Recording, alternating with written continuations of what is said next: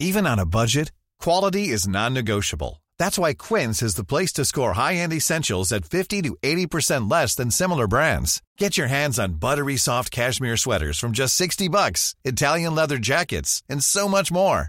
And the best part about Quince, they exclusively partner with factories committed to safe, ethical, and responsible manufacturing. Elevate your style without the elevated price tag with Quince. Go to quince.com slash upgrade for free shipping and 365-day returns. Bonjour, soyez les bienvenus. Je suis très très heureux de vous retrouver. 12h-13h, c'est votre grand JT. Vous connaissez ce rendez-vous désormais. Tout de suite, voici les titres. On va débuter par la réforme des retraites et cette journée de mobilisation générale le 7 mars, c'est-à-dire mardi. La France sera-t-elle à l'arrêt après les énergiciens Ce week-end, ce sont les transporteurs routiers qui appellent à l'arrêt de travail dès ce soir 22h. La fin du panier anti-inflation, il était voulu et annoncé par le gouvernement depuis décembre. On écoutera Gabriel Attal, le ministre délégué chargé des comptes publics. Les autopsies débutent ce dimanche pour identifier formellement les corps de Leslie et de Kevin. Ce couple de, des Deux-Sèvres avait disparu depuis trois mois. Nous serons en direct avec nos envoyés spéciaux Régine Delfour et Sacha Robin. Attention, le phénomène climatique El Niño sera a priori de retour cet été avec plus de chaleur, plus de feux de forêt. Karine Durand, notre spécialiste météo, nous dira tout. Enfin, à la fin de cette première partie du Grand JT, si vous êtes fan d'Aretha Franklin, de Red Charles ou de Whitney Houston, je vous invite à voir un spectacle où vous allez bouger votre corps. Black Legends, c'est à Bomino. Voilà, soyez les bienvenus. Nous sommes ensemble durant une heure avec moi pour m'accompagner. Naïma M. Fadel, essayiste. Ravi de vous accueillir, Naïma, en ce dimanche. Laura Lebar, psychanalyste. Ravi de vous retrouver. Thierry. Et notre ami Patrice Arditi, journaliste. Salut Thierry. On va donc commencer, si vous le voulez bien, euh, ce grand JT par cette semaine à haut risque, c'est le moins qu'on puisse dire pour le gouvernement, et cette journée du 7 mars où pas moins de 265 manifestations seront organisées à l'appel des syndicats à Paris et en province. Alors, après le secteur de l'énergie qui a entamé des baisses de production dès euh, ce vendredi contre cette fameuse réforme des retraites, c'est au tour des routiers de rejoindre la contestation. La Fédération nationale des transports et de la logistique de Force ouvrière appelle l'ensemble des conducteurs à se mettre à l'arrêt à partir de ce soir 22h, c'est très précis, et pour une durée illimitée. On écoute José Zidauer, routier et secrétaire fédéral FO UNCP. Il est temps de montrer que la France pourrait être à l'arrêt.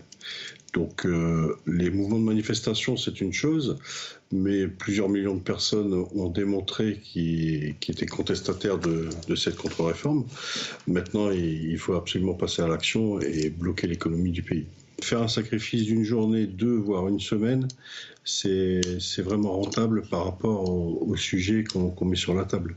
Il faut euh, vraiment être solidaire et aller euh, sur un rapport de force euh, qui, serait, euh, qui serait à la hauteur de nos attentes. Alors, je vais vous faire réagir évidemment autour de ce plateau, mais euh, selon vous, les Français sont-ils ou vont-ils continuer à soutenir cette mobilisation et surtout si cette mobilisation amène au blocage du pays? Regardez ce sondage IFOP pour le journal du dimanche paru euh, ce matin. Seulement 32% des Français soutiennent cette réforme des retraites. On a toujours 68%, une très très large majorité de la population qui est contre. Naïma Mfadel, vous avez quelqu'un qui doit être contre? On vous appelle. Quelle est votre réaction un petit peu sur ce sondage et sur cet état d'esprit juste avant cette euh, fameuse journée du 7 mars, c'est-à-dire après-demain. Ce qu'on constate, c'est que les Français continuent à soutenir effectivement ces, manifestations, sont toujours contre cette euh, réforme. Mais ce qu'il faut noter, c'est que jusqu'à maintenant, les syndicats étaient effectivement dans l'unité, dans l'organisation effectivement de manifestations qui se sont extrêmement bien déroulées.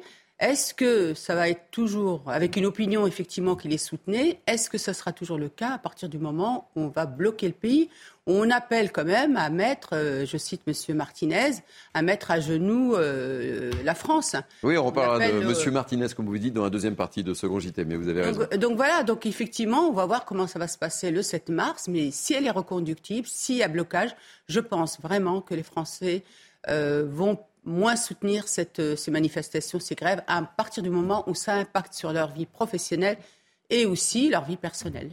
Patrice, Laurent? Alors, Effectivement, il y a ce sondage avec 63% des, Français qui ne seraient pas favorables à cette réforme, mais il y a quand même eu, il y a, quelques jours, euh, un autre sondage qui stipulait que 51% des Français étaient favorables à un mouvement qui, mettrait le pays à l'arrêt. Alors le pays à l'arrêt, c'est quelque chose de très important et beaucoup plus important à mon avis, que cette fameuse journée. Évidemment, cette fameuse journée, on veut en faire un test. Il y aura certainement beaucoup de monde, un million, un million et demi de personnes. OK. Mais qu'est-ce qui va être le plus important? C'est la suite. C'est le 8, c'est le 9, c'est le 10. Les routiers qui vont commencer avant le, le, le, le 7. Dès ce soir. Hein. Dès ce soir. Et, évidemment, c'est extrêmement gênant parce qu'il va y avoir des répercussions un petit peu partout. Mais, mais qu'est-ce qui va se passer derrière? Si les routiers sont toujours là, le 9, le 10, là, ça devient un pays à l'arrêt. Et là, je suis désolé, mais les Français se font du mal. Laura, un, mot rapide. Alors, un mot rapide, on, est encore, et c'est ce que je dis tout le temps, je ne fais, pas de politique, je dis juste que là, on est dans un conflit permanent, dans un clivage permanent, qu'il faut trouver des solutions d'entente au lieu d'être toujours dans cette opposition, bloquer le pays. On en appelle, j'entends ce monsieur en appeler à la solidarité, et je pense qu'on est tous à l'écoute de ce mal-être. Cependant, bloquer le pays, ça va à l'encontre d'autres citoyens qui ne pourront pas aller travailler, qui ne pourront pas gagner leur vie, qui ne pourront pas aller faire les courses pour leurs enfants, et ça, c'est grave aussi. Donc, il faut à un moment donné que le gouvernement comprenne l'importance de ce que ça signifie. Je rejoins Patrice, une journée de blocage, c'est pas rien. Ça veut pas rien dire. Il faut que le gouvernement entende ce que les citoyens ont à dire. Allez, et le Sénat, à majorité de droite, comme vous le savez, a voté l'extinction de plusieurs régimes spéciaux. Et c'était une des mesures les plus sensibles du projet de réforme des retraites. Toujours dans ce volet social, le panier, le panier anti-inflation voulu et annoncé par le gouvernement depuis décembre est finalement abandonné. Le gouvernement laisse finalement le choix à chaque distributeur de mener les opérations de son choix. C'est ce qu'il voulait, hein, je, le précise. Carrefour annonce donc un panier de 200 produits à 2 euros en moyenne, dont les prix resteront bloqués jusqu'en juin, répondant ainsi à l'appel formulé hier par le ministre Gabriel Attal au Salon de l'agriculture. On l'écoute. Ce qui est dur pour les Français, c'est précisément que cette inflation, elle dure et qu'ils ont parfois le sentiment de ne pas en voir le bout. Il y aura un bout du tunnel il y aura un bout du tunnel et notre responsabilité dans l'intervalle, c'est d'accompagner les Français autant que possible. maintenant, il faut qu'il y ait une action collective. Et moi, je le dis, j'ai pas rencontré un seul agriculteur, un seul éleveur, un seul producteur qui m'a dit qu'il se gavait avec des marges mirobolantes. Et donc, c'est sur toute la chaîne qu'il faut agir. Et moi, évidemment, j'appelle aussi la distribution à faire un effort sur ces marges, les gros industriels à faire un effort sur leurs marges. L'enjeu, c'est quoi? C'est tout simple. Panier ou pas panier, l'enjeu, c'est la facture et le ticket de caisse des Français, avec des Français qui, je le dis, ont le sentiment d'en avoir moins dans leur caddie et plus sur le ticket de caisse. C'est sur ça qu'il nous faut agir. Bon, Patrick, c'est ce qu'on peut dire, euh, chronique d'un échec euh, annoncé là? On peut bah, s'y attendre. Oui, bien sûr. enfin, le, panier en question, il, est, utile, alors de quelque manière que ce que ce soit. Euh, il y, a une pression. Il y avait une pression de, Bercy pour faire, pour faire un, panier euh, quasi général des distributeurs. Là, on a l'exemple de Carrefour. Je crois que Intermarché a fait exactement de même. De, à la place de 200 produits, ce seront 500 euh, produits, mais enfin, les autres vont s'aligner. Et là, il y a une pression concurrentielle, mais ça va profiter évidemment à tous ceux qui en ont besoin. Neymar. Bah, ça va profiter à ceux qui en ont besoin, effectivement, mais on espère que ça ne va pas euh, impacter aussi les marges de nos producteurs, parce que rappelons-nous que la grande distribution, ce qu'elle fait, c'est qu'elle impacte les marges des producteurs.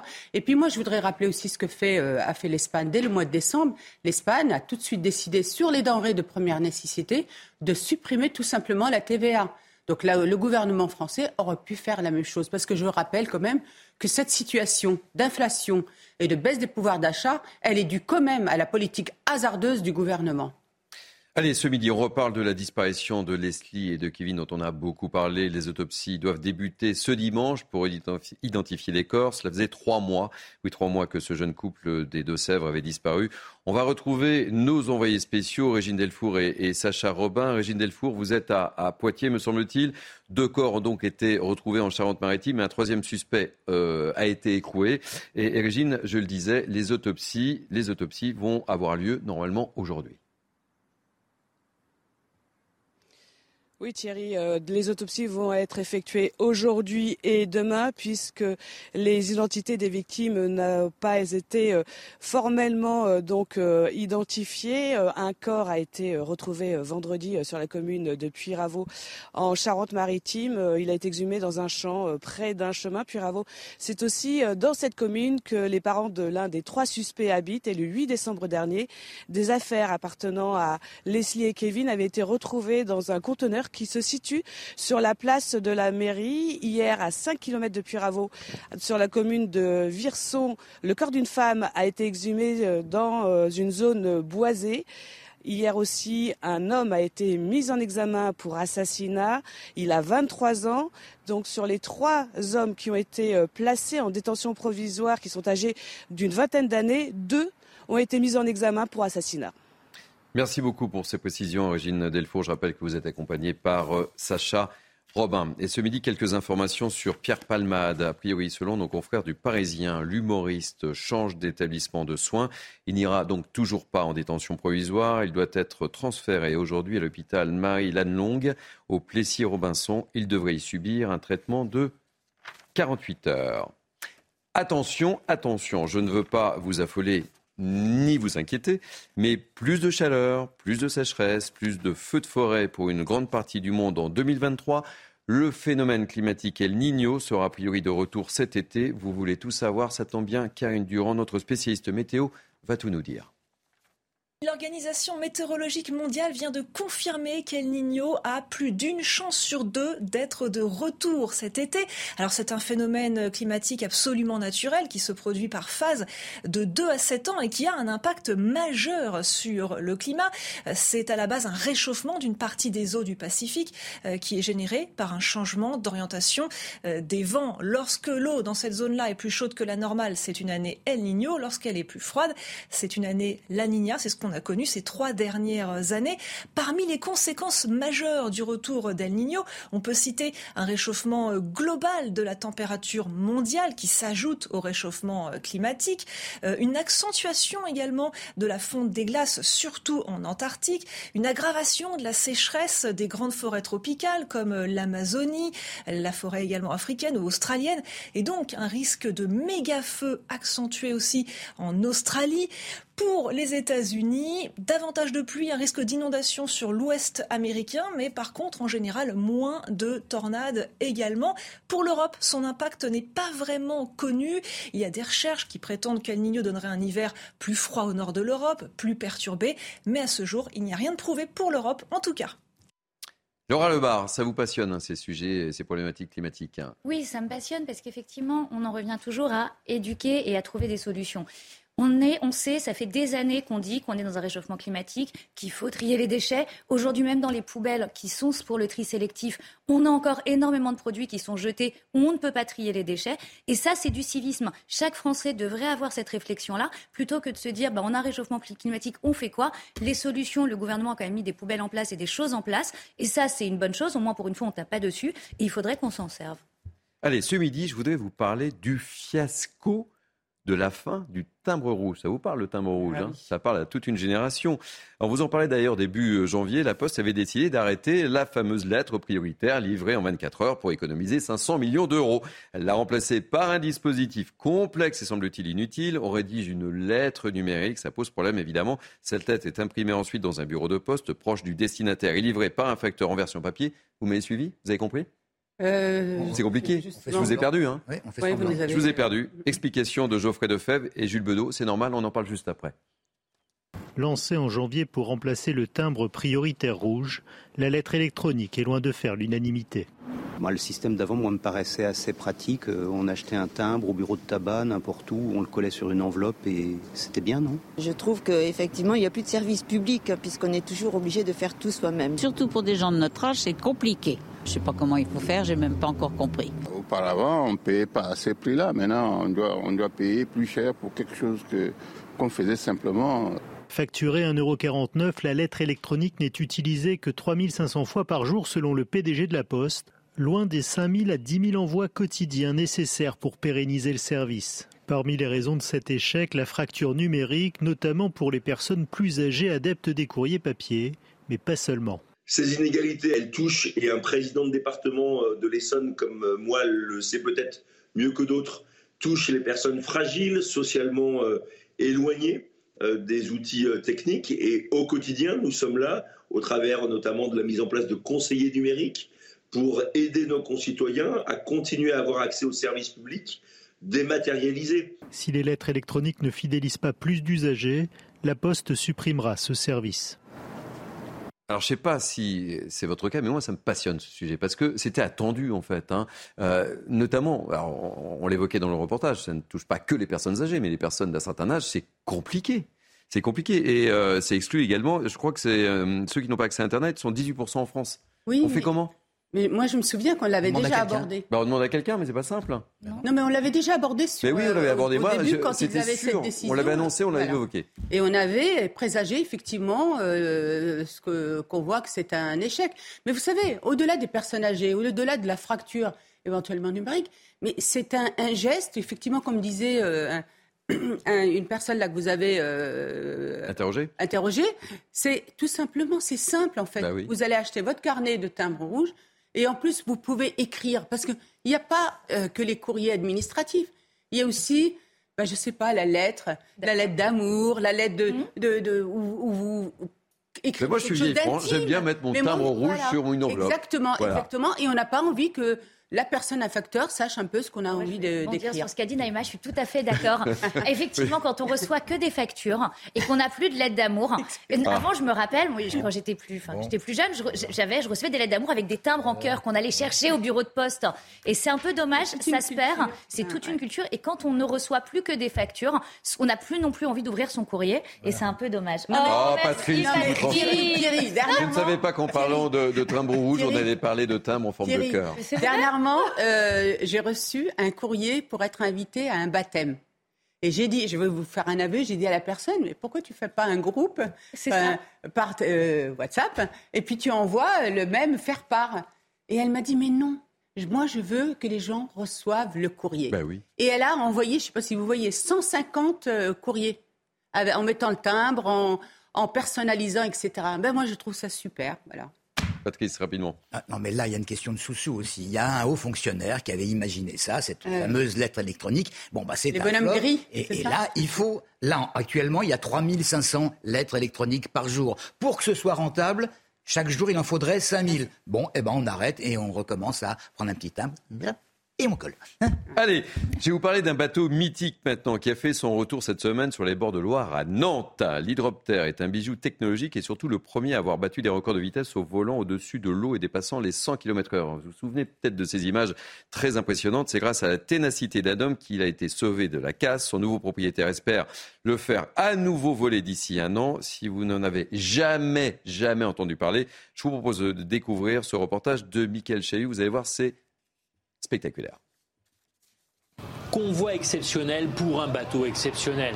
Racheté 8500 dollars aux enchères en 2019 à Hawaï, l'hydroptère fait son retour en France dans ce chantier naval de Nantes.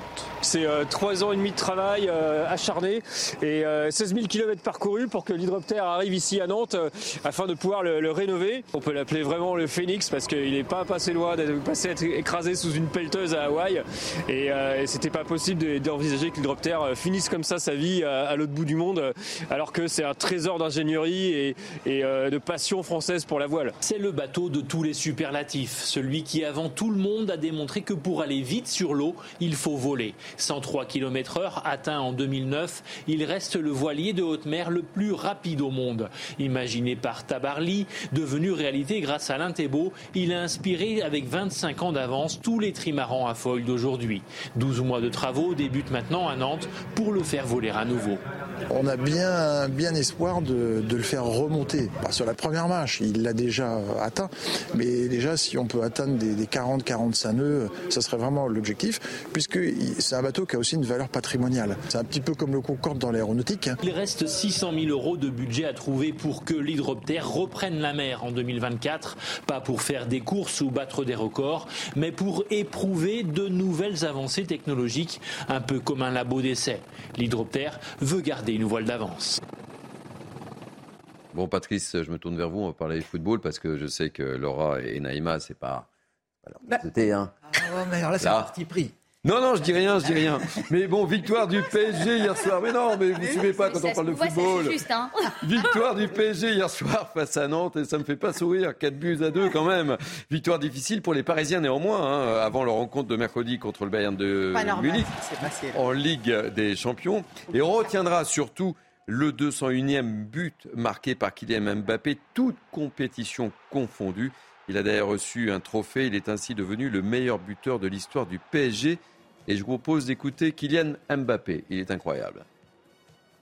J'ai eu la chance de, profiter de chaque moment. J'ai progressé en tant que joueur, hein, beaucoup. J'ai beaucoup changé. Euh, je suis arrivé, j'étais un, jeune joueur, peut-être talentueux, tout ce qu'on veut, mais j'étais un jeune joueur. Et en tant qu'homme aussi, j'ai appris beaucoup de choses ici. Et comme j'ai dit, jouer au Paris Saint-Germain, encore plus pour moi, un, Parisien de naissance, c'est quelque chose de, spécial. Et j'ai toujours dit que je voulais écrire l'histoire en France, dans la capitale, dans mon pays, dans ma ville. Je suis en train de le faire, c'est magnifique. Mais il y a encore du, chemin à faire. C'est un accomplissement personnel. Et je suis venu aussi pour, pour des accomplissements collectifs. Bon, Naïma, Laura, vous aimez danser? Oui. Vraiment? Vous aimez Red Charles? Ah, oui. Vous aimez Tina Turner? Oui. oui. Patrice? Ah oui. Ah ben, je vous amène à Bobino avec un spectacle extraordinaire. Vous pouvez danser durant ce sujet. Euh, c'est Black Legends. Je vous conseille d'aller voir. Des amis sont allés le voir. Il paraît que c'est juste magique. On bouge, on bouge, on bouge. Et Sarah Fenrazi et Antoine Durand ont dansé comme des dingues. Plus d'un siècle d'histoire afro-américaine racontée en chansons. Black Legends relève brillamment le pari de donner un sens social à un répertoire devenu universel, la bande-son d'une histoire, celle de la communauté noire américaine. On peut allier euh, et cette musique euh, et l'histoire, et en plus de ça, s'il y a une résonance dans notre actualité ici en France, bah, c'est fantastique. De Red Charles à Beyoncé, en passant par Aretha Franklin et Tina Turner. Les six musiciens sont en transe et les 14 chanteurs dansent de toute leur âme. Coupe afro et chemise pelle à tarte, sur scène le disco fait son entrée. Derrière les costumes flashy, les artistes racontent la grande histoire afro-américaine, l'esclavagisme, la ségrégation ou encore le combat pour les droits à l'égalité. Mon grand-père maternel était esclave. J'ai apprécié énormément d'avoir la chance de pouvoir chanter ces chansons-là, surtout dans un show comme celui-là, qui, euh, est un show qui, qui transmet un énorme message. Cette fresque musicale n'est pas une simple succession de tubes, mais un combat contre les injustices raciales par l'art, la musique et la danse.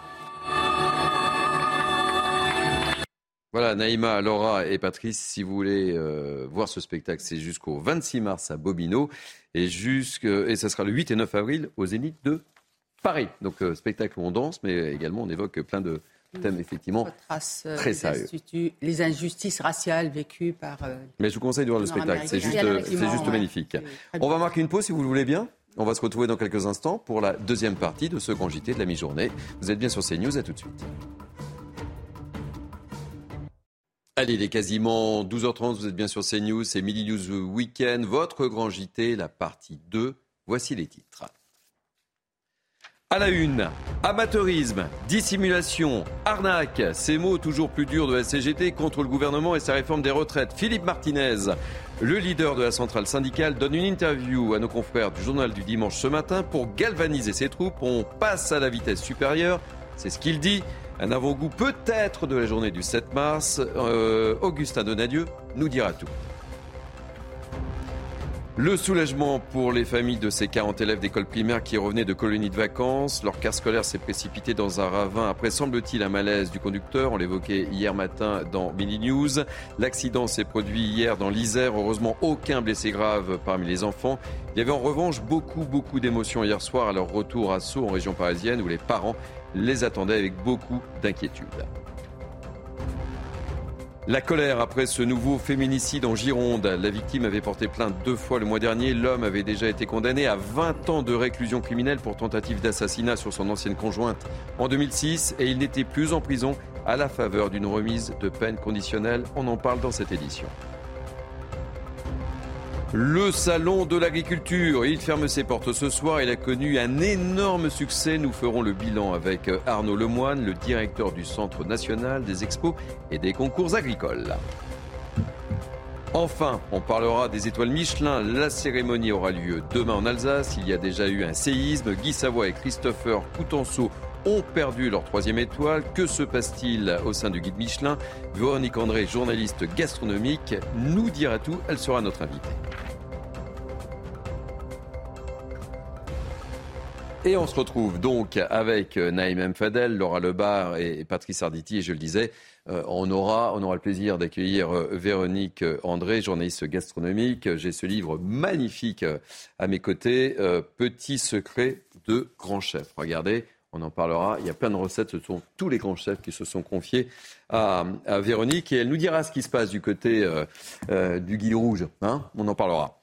Allez, on va commencer cette deuxième partie du Grand JT par cette interview cash de Philippe Martinez. Je dis bien cash. On passe à la vitesse supérieure. Philippe Martinez, leader de la CGT, prévient le gouvernement ce dimanche dans une interview au JDD, 48 heures avant la euh, sixième journée de mobilisation contre la réforme des retraites. Pour tout savoir, synthèse d'Augustin Donadieu et je vous interroge juste après. Philippe Martinez qui dit pour nous, il n'est pas question de laisser tomber, même si Emmanuel Macron euh, sans tête. Une loi même votée n'est pas forcément appliquée. Souvenez-vous du CPE. Effectivement, le CPE, le contrat de première embauche, qui, je vous le rappelle, n'a jamais été appliqué du fait d'une grosse mobilisation euh, des jeunes. Alors, interrogé sur les propos euh, d'Olivier Véran, qui avait dit que ce blocage reviendrait à prendre le, risque d'une catastrophe écologique, agricole et sanitaire, Philippe Martinez répond affirmer que toutes les misères du monde sont dues à l'action syndicale, tout ça est lunaire. Ces éléments de langage sont tellement grossiers. On attend autre chose d'un ministre. Ça ne calme pas le jeu. Ceux qui se sont mobilisés se sentent insultés. Alors il poursuit en parlant d'une forme d'amateurisme et de dissimulation à propos du minimum euh, contributif de 1200 euh, euros. L'Élysée pensaient que son arnaque passerait comme une lettre à la poste. Ils n'ont pas très bien préparé leur dossier. Les ministres vont devenir champions d'aviron tellement ils rament. Alors pour Philippe Martinez, le match, il est déjà plié. On a dépassé le cap de la pédagogie. Ils ont perdu. Il y a une forme de dédain de la part du gouvernement. Et c'est le cas depuis le, le premier quinquennat. Comme ils n'ont pas les deux pieds dans la réalité, ils sous-estiment la colère.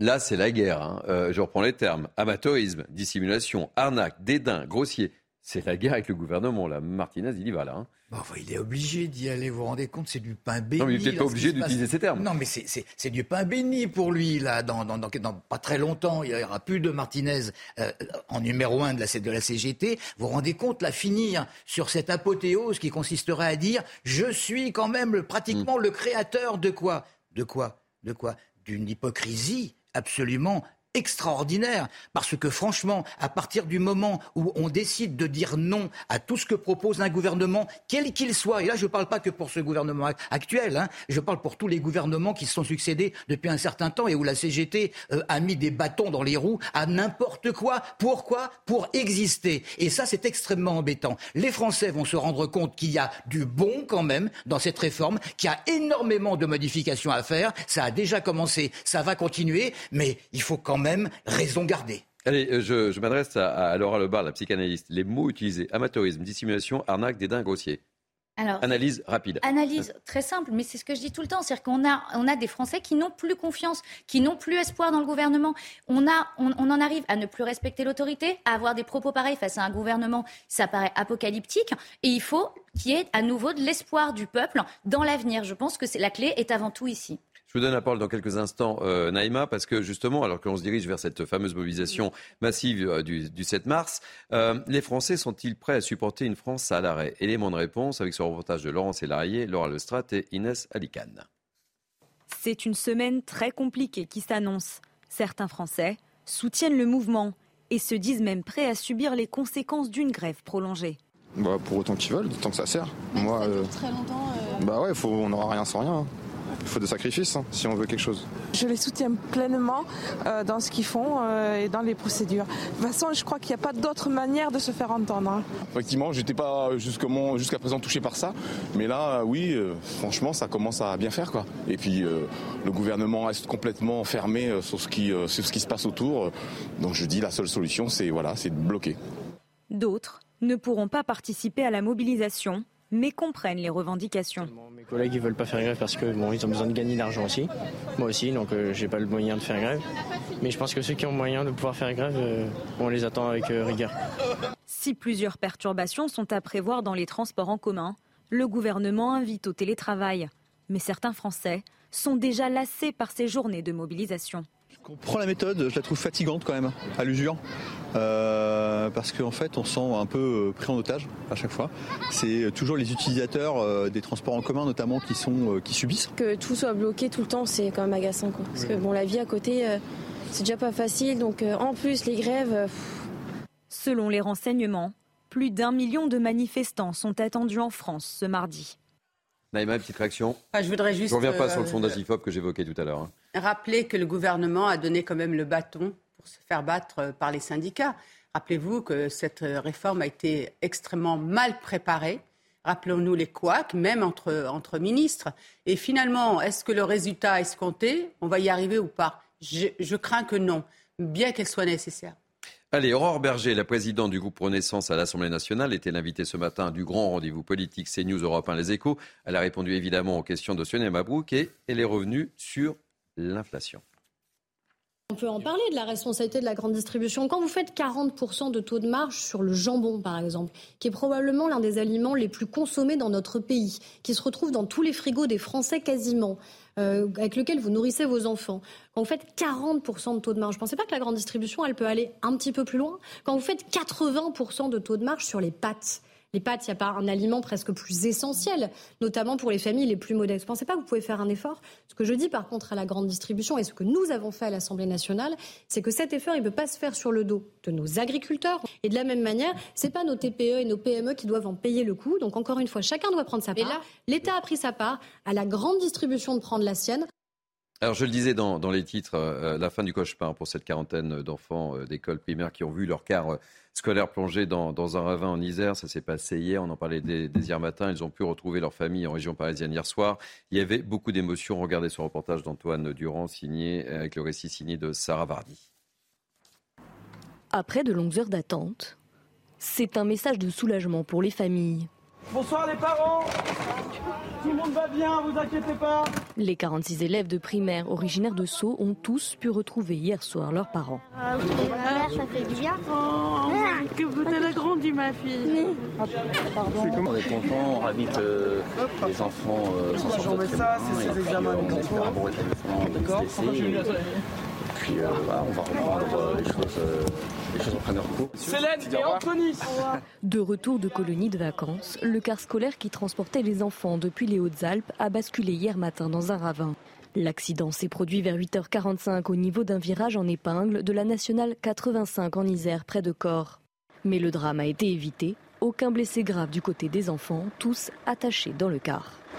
L'impact psychologique, lui, a également été pris en compte, comme le précise le maire de Sceaux. Nous avons euh, convenu avec l'inspecteur de l'éducation nationale que pour, euh, enfin, qu'il y ait donc un travail euh, qui puisse être fait dans les écoles. Selon le parquet, la piste du malaise du conducteur est privilégiée pour expliquer cet accident. Hier soir, le conducteur et deux autres adultes présents dans le car étaient toujours hospitalisés au SAGU de Grenoble en urgence relative.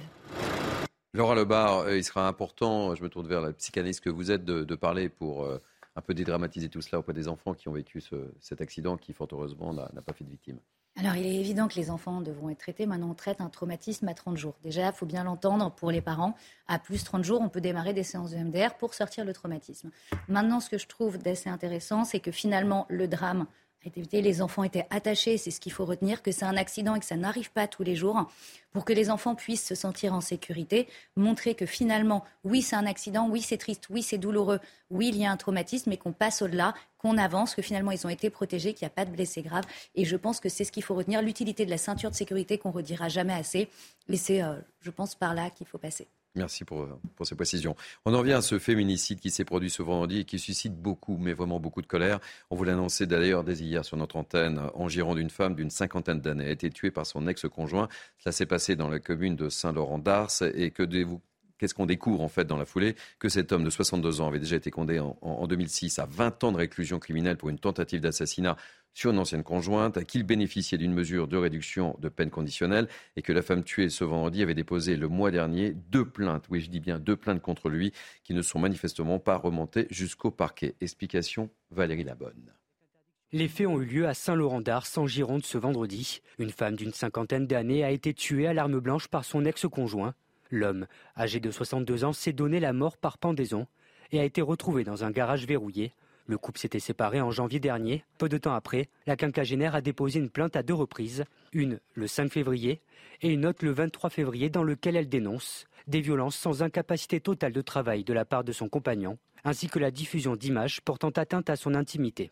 Le sexagénaire, connu défavorablement des forces de l'ordre, a été condamné en 2005 à 20 ans de prison pour tentative d'assassinat sur une ancienne conjointe. Il faisait l'objet d'une mesure de réduction conditionnelle par le juge de l'application des peines et résidait sur la commune de Montendre, en Charente-Maritime, avec interdiction d'entrer en relation avec cette ancienne compagne. Le ministre de l'Intérieur, Gérald Darmanin, a demandé l'ouverture d'une enquête administrative de l'inspection générale de la gendarmerie nationale. Sans transition, euh, ce midi, on va vous reparler du Salon de l'agriculture. Il ferme ses portes ce soir sur un véritable succès. Victime de son succès, il a même dû fermer ses portes euh, hier vers 16h30, deux heures plus tôt que prévu. On va faire le bilan avec Arnaud Lemoine, qui est le directeur du Centre national des expos et concours agricoles. Bienvenue Arnaud Lemoine. Je le disais, euh, ce Salon Cru 2023 a été un énorme succès, vous me confirmez D'ailleurs, si vous me dites le contraire, je suis mal. Non, non, rassurez-vous, le premier salon de France est, heureux euh, d'avoir vu euh, autant de Français et de Françaises euh, venir arpenter les allées du salon. Je crois qu'en cette période anxiogène et post-Covid, tout le monde est venu chercher un petit morceau de, terroir, de nature, de vivant pour le ramener à la maison. On a un slogan qu'on aime bien cette année, c'est Venez comme vous êtes et repartez avec un peu de ce que nous sommes. Je crois que ça a très bien marché et un peu trop hier. Euh, quels ont été les points positifs et, si tenté, les points négatifs? Est-ce qu'il y a eu des points négatifs? Oui, bien sûr, il y a toujours des points négatifs. Euh, on, a, eu un sujet à gérer euh, cette semaine qui était une toute petite minorité qui venait au salon avec un autre objectif que de voir les animaux et de voir les initiatives et idées. pour être très clair, on a des gens qui sont venus boire un verre au salon sans le visiter alors que la majorité est venue euh, visiter le salon en buvant un coup. Donc on l'a traité par la sécurité, par la prévention et parfois par la sanction. Écoutez, merci mille fois d'avoir euh, tiré ce bilan. Euh, on se donne rendez-vous l'an prochain pour 2024. Et je rappelle, Arnaud Lemoine, que vous êtes le directeur du Centre national des expos et concours agricoles. Ça sera les 60 ans l'an prochain. Ah. Donc achetez votre ticket dès maintenant. CNews sera au rendez-vous, évidemment. Je vous le promets. Allez, on accueille avec beaucoup de plaisir, je vous en parlais tout à l'heure, Véronique André, euh, journaliste gastronomique avec ce livre magnifique, euh, Petit secret de grand chef. Je vous interroge dans quelques instants parce qu'il se passe quelque chose d'important demain, évidemment. C'est la cérémonie des étoiles Michelin qui rassemblera les chefs de France, mais aussi d'Europe. Dans notre pays, l'Alsace figure parmi les champions. La région compte 33 établissements étoilés et notamment celui d'Olivier Nasty qui met le terroir du Grand Est à l'honneur. Le chef est attaché à la cuisine de tradition et surprend parfois les fins gourmets avec des mariages audacieux. Image commentée par Inès Alicane. Il est quelle heure? 12h43 J'ai faim. À tout de suite. Dans sa cuisine, Olivier Nasty donne le tempo. Alsacien de cœur, le chef étoilé revisite les traditions culinaires de sa région d'adoption et met à l'honneur le gibier, sa spécialité. Et rien n'est laissé au hasard. Euh, chaque petite sauce, euh, petite garniture ne doit pas être là inutilement, elle doit être, euh, elle doit être posée justement au bon endroit et, et voilà. Cette année, le guide Michelin met l'Alsace en lumière en choisissant Strasbourg pour décerner ses précieuses étoiles. Lui a depuis longtemps jeté son dévolu sur la gastronomie locale. Et puis, euh, quand vous commencez à vous imprégner par ce monde, forcément, il y a la cuisine et ce monde du vin qui, qui, sont, euh, qui se lient à un moment ou à un autre. Et, c'est cette relation qui, et c'est toute euh, cette richesse qui me qui m'a plu et, et voilà pourquoi je suis resté en Alsace. Le chef collectionne les distinctions. Une première étoile en 2004, une deuxième en 2014 et même un titre de cuisinier de l'année en novembre, au point que certains lui prédisent déjà une troisième étoile. Alors, je me tourne vers la spécialiste. Est-ce qu'il peut avoir cette troisième étoile? Alors ça, je n'en sais rien. Joker. Je, ne le dirai pas. Joker, absolument. Euh, ils l'attendent depuis longtemps. Ils l'attendent depuis longtemps. C'est très énervant parce que bah, quand ils attendent trop, euh, bon. ça passe. Alors, Mais j'espère que non. C'est pas un hasard si euh, on a voulu vous inviter avec François Epp aujourd'hui. Euh, évidemment, c'est pour parler de ce livre magnifique. Hein, euh, c'est le secret des, grands chefs. Ils nous disent tout. Vraiment ils nous donnent surtout une recette de placard. Ouais. Pendant le Covid, je leur ai téléphoné en leur disant on va pas vous abandonner dans vos restaurants vides. Donc, ils m'ont donné une recette avec ce qu'on pouvait faire avec ce qu'on avait dans le placard. Donc, ça, on peut reproduire chez nous. très facilement. Euh, vraiment. Il y avait, il y avait des. Moi, je suis nul en cuisine. Je, ah oui, vous êtes nul en cuisine, vous Ah oui, oui, j'ai absolument aucune prétention.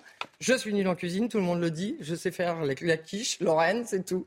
bon, c'est déjà pas mal. Mais je suis dans les restaurants toute l'année, donc euh, voilà. Alors, c'est, mais c'est étonnant, hein, parce qu'il y a une raison aussi pour laquelle je, souhaitais, et nous souhaitions avec François vous recevoir. J'ouvre la page et je tombe sur Christopher Coutenceau. Et je vous eh jure que c'est vrai. J'ai, oui, j'ai, reçu le livre juste avant, et, et c'est pas un hasard. Pourquoi je vous parle de Christopher bah, il, a perdu, il, a perdu, sa troisième étoile. Il a perdu sa troisième étoile. C'est Guy Savoie aussi. Qu'est-ce qui se passe Qu'est-ce qui se passe euh, au sein de, du Guide Rouge? Bah, C'est une vieille dame. Hein, ils ont 100 ans. Moi, je trouve qu'ils ont c'est leur, leur façon de faire. Ils, non, mais c'est demain, officiellement. Oui, c'est, officiellement, c'est demain. Donc, euh, moi, je trouve que c'est vraiment le grand buzz de, oui. de dire à un chef extraordinaire comme Guy Savoy, et même comme Christopher Cossensou, ou même comme Saran. Hein. Saran a perdu sa deuxième étoile. Oui, je voulais évoquer Saran aussi. Je peux vous demander, excusez-moi Thierry, je peux vous demander, est-ce qu'on les met vraiment sur le même plan, Coutenceau et, et Savoy bah, Coutenceau est en province, Guy Savoy est, mhm. est à Paris, donc on, présume qu'il va y avoir une nouvelle troisième étoile en province et une troisième étoile à Paris pour les remplacer. Mais, mais qu'est-ce qui se passe? Il se passe. Oui, allez-y. Dites. Au niveau, au, niveau, au niveau cuisine, au niveau puissance, au niveau puissance, est-ce qu'un est Coutenceau est aussi fort que, que, que, Guy Savoy Ben aussi fort, c'est pas la même chose. Il y en a un qui est qui est un vieux de la vieille. Il a de la bouteille, Guy. Mhm. Donc ça fait très très longtemps qu'il a trois étoiles. Alors que le petit Coutenceau, il a eu une étoile euh, juste avant le Covid, il la perd un petit peu après. C'est pas, c'est complètement illogique. Mais euh, vous, vous avez une... lui, c'est très très régulier. Donc euh, j'ai lu avec attention votre article au sein de, de, de Valeurs Actuelles. Ah, effectivement, là, vous réglez quelques quelques comptes parce que vous les aimez, vous les aimez quand même ces chefs. je les aime. Vous les aimez, on le sent. Et, moi, vous trouvez ça inélégant quand même. J'aime l'assiette. Ben oui. Moi, je, je, je, suis une gourmande, ça se voit. Je suis une gourmande, donc les les tout ce que je trouve dans l'assiette, c'est par émotion, hmm. pas par codification. Et je pense que pour le Michelin, c'est plus codé. Et vous, vous, les avez eus, je suppose, au, téléphone. comment a-t-il réagi, Guy Savoie euh ah, bah, Guy, il est, les deux, Coutenceau aussi, ils sont d'une dignité incroyable. Euh, Guy Savoie, il dit Je vais me mettre des coups de pied aux fesses, euh, je vais la récupérer. mais bon, il y a les équipes derrière, ils sont 40, 30, et, tout le monde était et quand on voit la, monnaie, la monnaie c'est magnifique, c'est magique. Ah oui, c'est endroit, c'est presque Versailles. Comment vous faites pour euh, enlever une étoile à, dans un lieu pareil? et ça, a été distingué, et ça a été distingué encore une fois comme le meilleur restaurant au monde. Pour la sixième fois. Sixième fois, voilà. Et, ce ils sont pleins à deux, à deux mois. Alors comment, comment vous expliquez cette décision là Je n'explique pas, donc c'est pour ça que je gueule. Bah oui, oui, c'est pour ça qu'on voulait vous avoir. non, je gueule. C'est un peu quand même. C'est leur sujet, mais je pense que le problème, c'est que la façon dont ils l'ont fait, c'était pas, c'était pas très, très agréable. Alors, Véronique, question euh, est-ce que les, guides dont on parle, ils ont encore, euh, c'est une question provocatrice, c'est une raison d'être à, l'heure d'Internet, des réseaux sociaux, etc. Parce que vous le bah, dites bien. mal. Je pense que non, mais c'est ça. C'est qu'en fait, le restaurant est plein. Il est bon. Effectivement, ça fait pas plaisir à Guy Savoie. évidemment, on peut le comprendre. Mais euh, est-ce que, je, est que, je pense que le problème de, du, enfin, c'est pas un problème pour eux, je pense pas, mais la société a évolué. Donc, euh, je pense que le Michelin n'a pas évolué comme la société.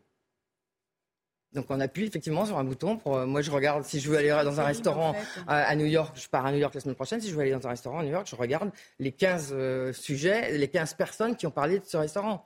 Mais ce qui est terrible, c'est que c'est pas factuel, en fait, comme vous le dites, et je l'ai lu euh, par ailleurs, c'est que vraiment, c'est pour faire le buzz. C'est-à-dire que le guide Michelin, de ce qu'on lit, a voulu un petit peu, euh, voilà, se créer une notoriété. Et du coup, c'est juste pour faire le buzz. C'est surtout la première fois en 100 ans, ça, date de 1900, le, mm. guide Michelin, c'est la première fois en, 123 ans qu'ils préviennent les chefs une semaine avant mm. d'un truc négatif. Et vous avez des, des confrères de, euh, de, Guy Savoie, euh, qui euh, ils ont agi comment à cette, à cette sentence, des confrères également de Christopher Coutenceau. Ouais, ils ont personne n'a compris. Oui, personne ne comprend. Donc ça va être comment demain en Alsace là pour cette cérémonie sûrement pas. Ça vous n'irez pas. bon alors quelle est la recette là? On parle, François, on a un peu de temps ou pas du tout? On a encore une minute. Quelles sont les, les Une recettes minute, alors, Pour celui qui est nul, moi je pense, euh, comment il s'appelle Jean-François Piège qui fait euh, une rillette de, une rillette de, de sardines avec une boîte de sardines. Ouais, Ouais, voilà. tout simple. Moi, moi, je, je suis capable de la faire. Donc, Et vous avez appliqué faire, recettes là de vos de vos copains chefs là Vous avez fait euh, euh, celle de- d'Eric Pras ou de Non, j'ai fait celle de celle des frères pour sel parce que c'était assez facile aussi. Ouais. Et puis euh, non, non, j'en ai fait trois ou quatre, oui, mais bon, il faut pas exagérer. Je suis quand même pas Et pour ceux complètement. qui aiment cuisiner, on s'aventure sur quelle recette Il y a des croquis. Pour ceux qui savent cuisiner. Oui, qui aiment cuisiner. Euh, on va chez Frédéric Canton. oui. Bon, eh ben, écoutez, Merci. merci mille fois. On, on- on trouve votre livre dans toutes les bonnes. Je- bah, partout, chez Hein, partout. c'est Hachette, donc euh, c'est. Partout. Et ça marche très bien. Il marche très bien, oui. Bon, bah écoutez, euh, je vais essayer de. cas, essayez, essayez. Ah bah je vais essayer. Euh, Ça, là, croustillant d'œufs de poule, vinaigrette de Melfort. Magnifique. Bon, Véronique, on aurait pu en parler. il y a Olivier Lasty dedans aussi. Ben oui, je l'ai vu aussi. Oui. On aurait pu en parler des heures et des heures. J'étais très, très, heureux de, de vous accueillir en tous les cas. Euh, je rappelle que vous êtes une journaliste gastronomique. Merci à, à mes grands témoins, hein, qui sont des épicuriens.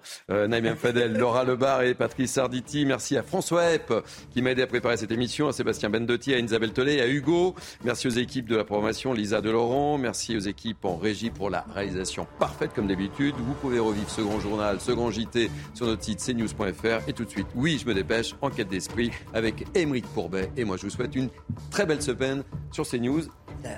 Et n'oubliez pas, c'est la fête des grands-mères, en fait. Oui, on en a, par- on en a parlé hier. Bonne fête. à toutes les grands-mères de, la de la part des équipes de CNews. Allez, belle journée.